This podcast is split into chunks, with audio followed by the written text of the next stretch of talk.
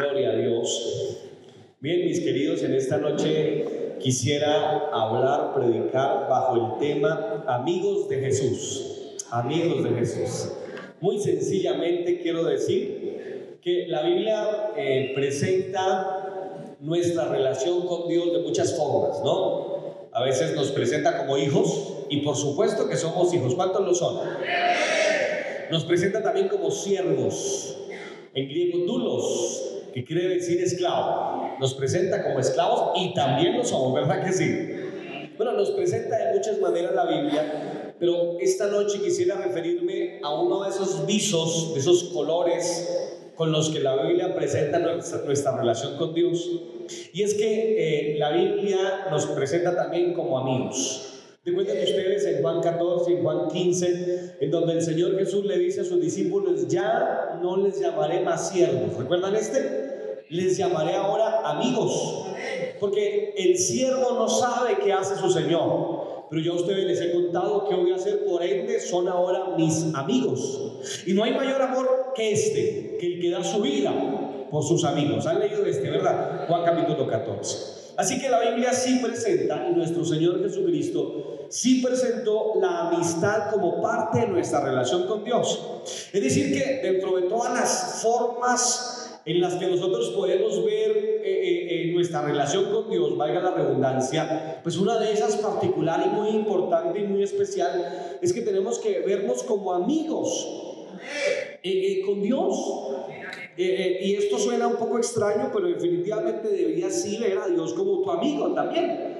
Tu confidente, tu compañero, tu salvador, tu Señor, bueno, todo, pero como tu amigo deberías verlo también. Ahora, pensando en esto y dejándoles esto en su mente, me encanta lo que dice Job. Bueno, realmente no lo dice Job, lo dice el libro de Job, pero ustedes saben que estas palabras las recita es Elifaz. Y para contextualizarlos un poquito, recuerden ustedes que Job tiene sus terribles pruebas, esta enfermedad terrible, eh, sus hijos mueren, su esposa se va, eh, él está viviendo en donde queman las cenizas, que ustedes ya saben a qué se refiere, cerca de un basurero, en una situación pero eh, paupérrima. Y sus, y sus amigos, realmente son cuatro amigos, los que vienen a Job, se compadecen de él los primeros ocho días, dice Job, que guardan silencio.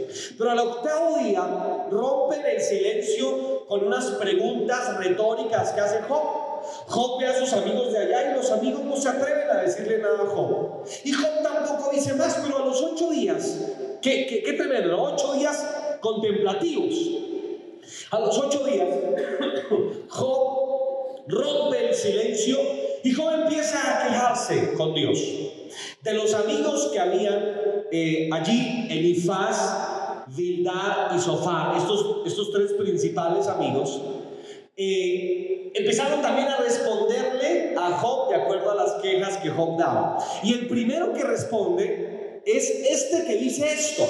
Estas palabras que leímos de los versículos 21 al 29 las dice en el tercer discurso que tiene Elifaz. Elifaz, de estos tres amigos, eran de más edad y era especialmente sabio Elifaz. La Biblia dice que Elifaz era temanita. Según Jeremías y según otras partes de la escritura, en Temán vivían los hombres más sabios. Es como, por ejemplo, para los griegos, los más sabios vivían en Atenas. Pues para la antigua eh, eh, Babilonia y todo el contexto que rodea a Job, los, los hombres más sabios vivían en Temán. Y este, Elifaz, era amiguísimo de Job y era temanita. Este temanita eh, llamado Elifaz, cuyo nombre quiere decir Dios es victorioso, eso quiere decir Elifaz. Qué bueno que le pongamos nombres bíblicos a nuestros hijos, ¿no les parece eso importante? ¿No sabe usted qué tipo de nombre a veces le ponen? Por ejemplo, el nombre Damián, usted sabe que es un derivado de, de, de una palabra griega que quiere decir demonio. Así que no le voy a poner, por favor, Damián a sus hijos. Elifaz quiere decir Dios es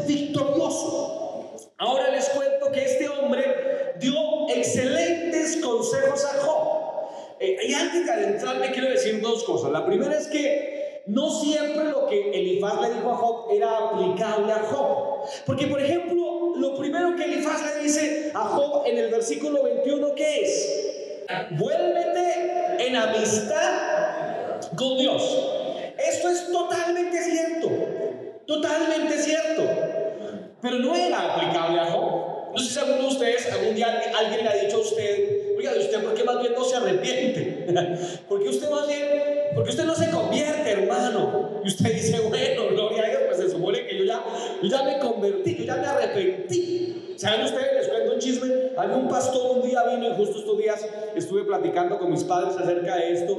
Vino un pastor y me dijo, pastor, yo le invito a usted a que se arrepienta, me dijo a mí. Yo le dije, bueno, pastor, bueno, pues eh, eh, trato de hacerlo todo el tiempo, todos los días.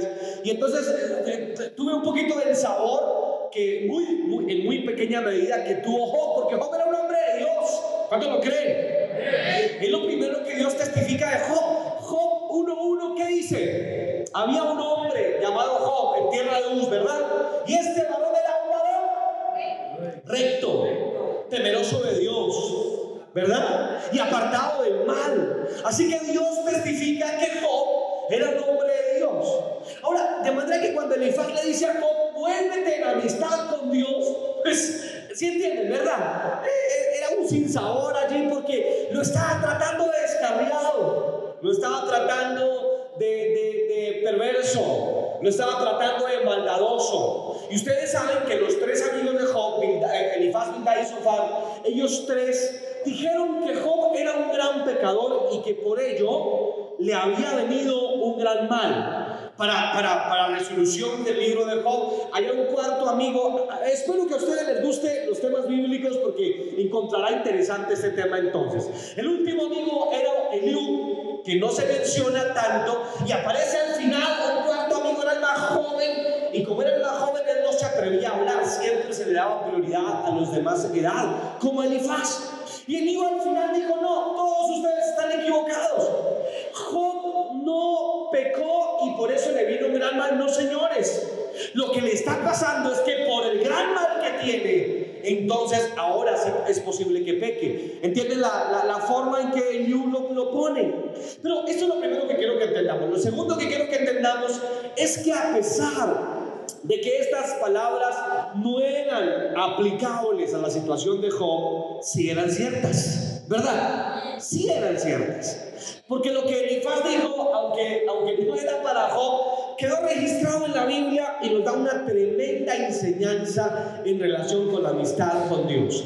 Y es que mis queridos, Elifaz le dice eh, a, Job, le da cinco recomendaciones Elifaz a Job, que lo repito, aunque no eran aplicables a Job, sí eran totalmente ciertas. La primera recomendación justo es la que ya leímos. ¿Qué es lo que Elifaz le recomienda a Job? ¿Qué dice el versículo 21? Nuevamente lo pueden mirar, por favor. Vuélvete en amistad con Dios. Este, esto es hermoso. Y aunque todos ya nos hayamos amistado otra vez con Dios, es una amistad que tenemos que cuidar, ¿no les parece? Es una amistad muy importante. Así que el primer consejo es ser amigo de Dios. Y queridos, en la Biblia encontramos personas que lo fueron, que algunos abiertamente se dice que fueron amigos de Dios, como Abraham, por ejemplo. El amigo de Dios, Abraham, de él se dice que fue amigo de Dios. De otros se dice de otra manera, pero se presupone también fueron amigos de Dios. Usted va a recordar a Enoch, ¿no? ¿Recuerdan a Enoch? Y caminó Enoch con Dios. ¿Y qué pasó? Y le llevó Dios. Porque caminaba Enoch con Dios. Y eso, queridos, volverá a ocurrir. Los que caminan con Jesús serán arrebatados por Jesús algún día. Y los que caminan en la tierra con Jesús, con Jesús caminarán en el cielo también. Muchachos, me voy y me voy porque voy a preparar el lugar para que donde yo esté, ustedes también estén conmigo. Y esa es una excelente noticia para los que amamos a Jesús, ¿no les parece? Si usted ama la presencia de Jesús aquí en la tierra, a usted le encanta esa noticia. La noticia de que donde está Jesús, allí estaremos también nosotros con Él. Una figura, y perdónenme que estoy yendo un poquito por, los, por las ramas, pero hay una figura profética bíblica que es las bodas del Cordero, y es una especie de simbolismo que lo que quiere realmente decir es que nos eh, estaremos siempre con Jesús, porque cuando una persona se casa con la otra, se supone que es para estar siempre los dos, ¿verdad? En las buenas, en las malas. Así que las bodas de Jesús celebran la realidad de que iglesia y Cristo jamás se van a separar. Sabes, desde el día que te convertiste y Jesús llegó a tu corazón y a tu vida, jamás se separará Jesús de ti. No, pues qué emoción la de ustedes. Gloria a Dios para siempre, ¿verdad? Y lo dice Romanos capítulo 8, ¿verdad? ¿Quién nos separará del amor de Cristo? Ni lo alto, ni lo profundo, ni, lo porvenir. Bueno, hay una serie de, de ítems ahí. Nada nos podrá separar del amor de Dios, ni los demonios tampoco. Nada nos podrá separar. Así que de todas formas, Elifaz le dice a Job, oye, vuélvete la amistad con Dios. La primera recomendación de Elifaz. La segunda recomendación de Elifaz está en el versículo 22. Es así, eh, eh, muy correcto también. Elifaz le recomienda a Job lo que dice el versículo 22. Toma ahora la ley de su boca y, pon sus palabras en tu corazón. Esto habla de amar la ley de Dios. Entonces, no solamente es sentirme amigo de Jesús, amigo de Dios, es amar sus palabras. Y aquí me gusta porque sigue hablando del amor, y sigue hablando de, la amistad, y sigue hablando de la relación. Porque eh, si, si amas a Jesús, amas su ley, por eso es que se le dice a David el evangélico del Antiguo Testamento. Porque David, aunque estaba bajo la ley en esa dispensación, bajo ese pacto, pero David pareció el evangélico del Nuevo Testamento. Porque David decía, ¿saben qué? Por ejemplo, en el Salmo 51, cuando él peca, ¿se acuerda cuando él peca? Bueno, mucho después de que él peca, como un año casi después de que él peca, él compone ese salmo. Y dice, contra ti, contra ti, contra ti he pecado y he hecho lo malo delante de tus ojos solo contra ti. Y, dice, y, argumenta, y luego dice, vuélveme el gozo de la salvación. Notan que no le dice que vuelva la salvación. No, no, no, eso no dice. Vuélveme qué? El gozo. Porque tú puedes ser salvo, pero perder el gozo de la salvación. Y David seguía siendo salvo, pero había perdido el gozo de su salvación. Y luego, y luego sigue andando su salvo. Y David dice, porque no quieres mil bueyes sacrificados o un río de, aceite, sino un corazón contrito y humillado. No desprecias tú, oh Dios. Y esta es una idea del Nuevo Testamento, de la gracia. Si va a aplaudir a Jesús, apláudele fuerte con todo su corazón. Eh, miren, miren que David, al arrepentirse, como era la ley, no fue a llevar solamente un, un, un buey al sacrificio como lo ordenaba la ley, vino al templo a orar, a a decir, estoy mal, eh, perdóname, eh, con corazón contrito y humillado. Es, relación. Y entonces Elifaz dice, no, no es religión. Elifaz con mucha verdad dice, ¿sabes qué? Ama la ley de tu Dios. Ama tu relación con Él. Número 3, tercera recomendación, está en el versículo 26. El 26. Amén, porque entonces tú qué harás? Te deleitarás en él. Esta es la tercera cosa que Elifaz le dice a Job. ¿Sabes qué, Job? Tienes que deleitarte en la presencia de Dios. Yo estoy seguro que cuando Job escuchaba esto, él eh, estoy seguro que acentuaría con su cabeza y diría, yo lo hago. Había una confusión aquí, ¿verdad? Porque Job realmente lo hacía, se deleitaba en Dios, pero sigue siendo una verdad. Y de, hecho, eh, eh, el Salmo promete, el Salmo 37, 4 promete, deleítate a sí mismo en el Señor. ¿Y sabes qué hará Dios? Y Él te concederá las peticiones de tus oraciones. No, de tu corazón. Es decir, que si te deleitas en Dios, ni lo que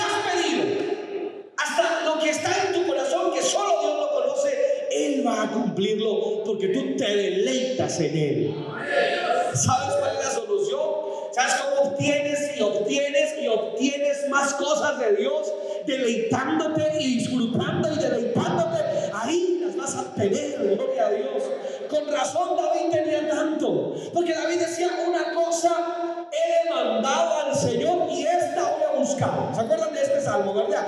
Que esté yo en la casa de Señor. Que no me pierda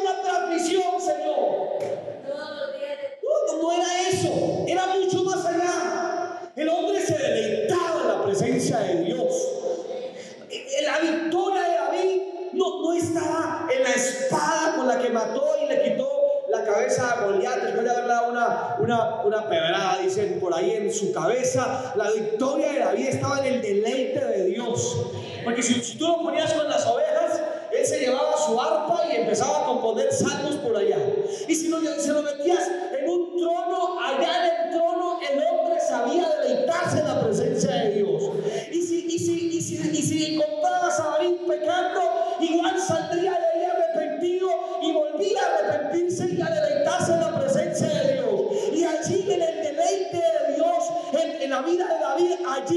fue que obtuvo las cosas que su corazón deseaba. ¿Quieres obtener más de lo que tu corazón desea? Apréndete a deleitar más en la presencia de Dios. Y de allí brotarán respuestas de parte del Señor. Pero número cuatro, lo cuarto que le dijo Elifaz a Job está en el verso 27.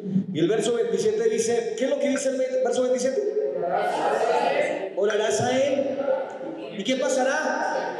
Él te oirá. Y tú pagarás tus votos. Pero la primera línea dice, orarás a él. Elifaz invita a Job a orar. Elifaz invita, lo repito, esto es un cuadro, un cuadro extraño, pero, no deja de ser eh, real, cierto, aplicable. Y Elifaz le dice a Job, tienes que orar, tienes que orar. Y esta es la cuarta cosa que, eh, que Elifaz nos invita a todos, tienes que orar. Y Elifaz, como le dije hace un momento, podía quizás tener más de 100 años posiblemente cuando habló con Job. Realmente era un hombre adulto, muy maduro ya. Y los consejos muy apropiados, ¿no les parece? Quizás con base a su experiencia, pero recuerden ustedes que la experiencia tiene mucho de positivo, no se improvisa. Y en la oración, eh, eh, o mejor, y en la petición del Elifaz le dice, oh, pues ora, ora. Y luego le dice algo muy sencillo, si oras, Él te oirá. Si oras, Él te oirá. Qué simple, ¿no les parece simple? ¿Qué tal si le dices al que está a tu lado, si oras, Él te oirá? Así de simple. Si oras, Él te oirá. Que no te responda como tú quieres, eso es otro, es otro tema. Pero Él te oirá. Que tú digas, Señor, quiero casarme, casarme, casarme, casarme, casarme con aquella, aquella, aquella, aquella. Y Él te diga, te escucho, pero no es la tuya. Eso es otra cosa, pero Él te oirá. Y que tú digas, yo quiero tal trabajo, tal trabajo, tal trabajo, en tal empresa, en tal lugar, tal negocio. Él te oirá. Que quizás no te dé lo que tú quieras, es otra cosa. Pero definitivamente el consejo es apropiado en donde, gracias, le recuerda Elifaz a Job la importancia de orar. Hay una, una última cosa, una quinta cosa que Elifaz le sugiere a Job también en el verso 27. Y, y me refiero a la segunda línea, en donde Job dice, y tú pagarás tus votos. Esto es el, este es el último consejo que le da Elifaz a Job. Y lo que está diciendo Elifaz aquí es, ¿sabes qué? Yo te quiero invitar a que tú cumplas a Dios lo que tú le has prometido. Paga tus votos. Cumple lo que prometes. Miren ustedes que las que las ah, eh, consejos eh, de Elifaz son totalmente verdaderos. Y Elifaz no se queda ahí, simplemente diciendo lo que debía hacer, sino que después de decirle qué debía hacer, Elifaz le cuenta a Job cuáles serán los resultados, las bendiciones que Job va a tener si pone en obra esas cinco cosas. Yo quiero preguntarle a ustedes, hermanos, ¿cuántos quieren estar en amistad con Él? ¿Cuántos quieren amar la ley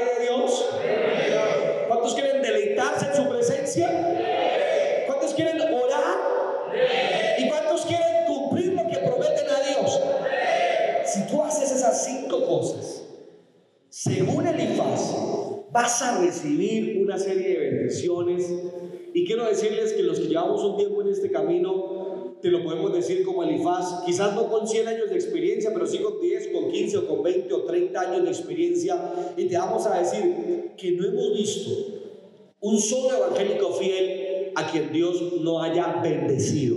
Siempre, hermano. Díganme si no, los más eh, eh, eh, maduros espiritualmente. Díganme si no hemos visto gente bendecida. Díganme si los años que hemos estado caminando en este precioso camino, no hemos visto esa gente que se mantuvo fiel, prosperada, bendecida, ayudada, levantada por la mano de Dios. Se les ve la bendición de Dios a flor de labios en su vida, hasta en la economía. Díganme si no. Pero miren ustedes que también estadísticamente ocurre particularmente eso en los descarriados, en las personas alejadas de Dios, lo opuesto, lo contrario. O díganme si no lo hemos visto tristemente también, ¿verdad? Familias, hogares, hasta economías. Por eso Elifaz le encima a Job eh, por lo menos cuatro áreas en las, que Job sería bendecido si hacía esos cinco, cinco elementos tan sencillos. El primero de ellos es que Elifaz le dice a Job que tendría, oígase bien esto, oígase bien esto, que tendría un futuro bendecido. Su futuro estaría bendecido. ¿Y cómo se lo dice? Miren por favor el verso 21 nuevamente. El verso 21 nuevamente. Muchas gracias. Vuélvete ahora en amistad con Él y tendrás paz. Y luego, ¿qué dice la segunda línea? Y por ello bien. Habla del futuro. ¿Sabes que si haces eso, por ello te vendrá bien? Yo les digo, a mí me ha venido bien. Gloria a Dios. Por confiar en Dios. Y sigue Job hablándole de las bendiciones futuras. Miren por favor los versos, el verso 28 y verán que nuevamente señala el futuro. Determinarás a sí mismo una cosa y cómo se te será. Te será firme. Y sobre tus caminos resplandecerá luz. Habla de bendición en los proyectos. Determinarás una cosa y te será firme. Habla de prosperidad en los proyectos. De bendición en los proyectos. De prosperidad. De un futuro asegurado. ¿Y cuántos de nosotros, mis queridos, no hemos estado a veces dudando en, si es por allí o si es por acá en el futuro? No sé si les ha pasado a ustedes, ¿verdad? ¿Qué decisión tomo? ¿Cuántos han estado en esa disyuntiva? ¿Por dónde voy? ¿A dónde? ¿Por dónde camino, verdad? Y bueno, pasa lo que pasa, pero después anda el tiempo y tú estás más adelante en tu vida y cuando ves para atrás, ves cómo a pesar de tus dudas pasadas, Dios fue fiel y Dios te guió y Dios te dirigió. Siempre recordaré con mucho cariño eh, eh, que fue muy interesante lo que me pasó antes de salir al ministerio. Bueno, ya había ido a San Miguel, regresé a Bogotá y recuerdo que el mismo día que, se terminaban las matrículas, tanto para continuar con la carrera que yo estaba estudiando, que era algo así como arquitectura, ese mismo día se culminaban, se culminaba la fecha plazo para entrar al seminario. Y recuerdo haber salido de mi casa con los papeles eh, eh, y con dos caminos, o regresaba a la universidad a continuar con la carrera que llevaba, o ingresaba a al seminario bíblico. Estaba en una disyuntiva tan, tan terrible. Y recuerdo que dije, no, me voy a ir a, a, continuar con mi, con mi carrera de arquitecto. Así que me fui para la universidad. E hice fila. Y era una fila larga y tediosa y cansona. Y duré como yo creo que hora y media, quizás haciendo fila, hasta que por fin estuve frente a la secretaria y le dije, vengo a, a reintegrarme a la universidad. Dijo, claro que sí, eh, eh, estos son mis, documentos. Dijo, claro que sí. Y cuando iba a pasar la carpeta, algo ocurrió dentro de mí. Y él, no, no es por acá. Y le dije, disculpe señorita, ¿me puedo ver los papeles? A, asombrado me los devolvió y yo cogí y me fui de la fila otra vez. Yo parecía un zombie. ¿Qué hago? ¿Qué hago? Y volví a coger mi bus y me fui para el seminario. Entonces cuando entré no había fila, no había nadie, pero por dentro sentí, aunque sentía paz, todavía tenía eh, eh, cierta, eh ¿cómo decirlo? Eh, curiosidad por mi futuro, eh, escosor, qué sé yo. Pero ahora que miro para, para atrás en mi vida, incluso los momentos en que yo dudaba si estaba haciendo la voluntad de Dios, pero yo estaba en oración y en verdad quería hacer la voluntad de Dios. He visto cómo Dios me ha guiado a pesar de mis dudas. Y es lo que te pasa a ti también. A pesar de que pienses que no estás en el camino, pero tú oras y dices, Dios, ayúdame, guíame. Y a veces te sientes defraudado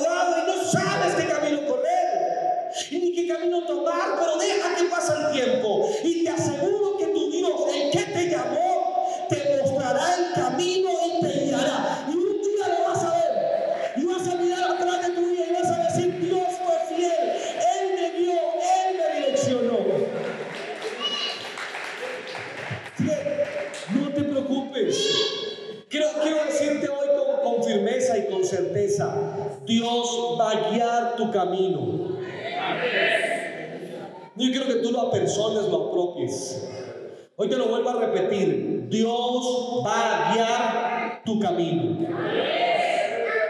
Porque mis ojos, dice Dios, están puestos sobre los justos de la tierra y a ellos haré conocer mi pacto, dice el Señor.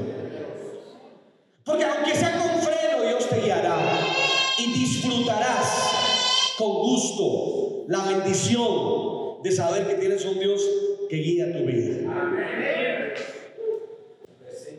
Dios guía tu vida. Piensas que estás solo por ahí o, y que es solo tu problema y que no sabes qué hacer de tu vida o de tu estudio, o qué estudias o, o con quién te casas, qué sé yo. Te digo, Dios guía tu vida. Incluso si te sientes así esta noche. Yo quisiera decirte más cosas. Esa es solo la primera bendición. La segunda bendición es que Elifaz eh, dice que tendría una protección asegurada. No solamente un futuro bendecido, sino una uh, protección firme asegurada. Vamos a ver unos textos de la Biblia. El verso 23, por favor. Amén. Si te volvieres al omnipotente, serás edificado y alejarás de tu tienda la aflicción. y, no, y no hay que espiritualizar mucho el texto para darnos cuenta que comportarnos de acuerdo a lo que dice la palabra nos ha librado de tantos dolores de cabeza. ¿Cómo les parece? Que cuidarnos de ciertas cosas. Ya no llegamos borrachos, o bueno, si usted lo hacía, llegaba borracho a la casa, qué sé yo, cómo llegaba usted, y tantas consecuencias que tuvo su mal proceder, ¿no? Pero ahora ya no. Claro que uno aleja de su tienda, de su casa, la aflicción, por supuesto. ¿O no, queridos? Dios aleja de tu vida la aflicción. Ahora, el verso 25. El Todopoderoso será tu defensa. El Todopoderoso será tu defensa. Dios te defiende. Ah, qué lindo, ¿no les parece eso precioso? Dios te defiende. Y sabes qué? Deseo que veas mucho eso en tu vida. Y veas cómo Dios te defiende. Y levantes pecho y digas, gloria a Dios, como Dios me defendió. ¿Han experimentado ustedes eso? Estoy seguro que sí. Pero algo más, el versículo 29 también lo dice, cuando fueran abatidos dirás tú, enaltecimiento habrá, decir que mientras hay abatimiento o exista abatimiento, tú no estarás abatido, tú estarás erguido, levantado, dice el Señor. Lo tercero, la tercera bendición es que, te las repito, un futuro bendecido, una protección asegurada, pero número tres, una provisión, provisión prometida también. Dios te va a proveer, dice el Señor. Y ya leímos algunas líneas muy interesantes. Miren la segunda línea del verso 24. La segunda línea del verso 24 dice, o mejor, el verso 24 como tal dice, tendrás más oro que tierra. Diga aleluya.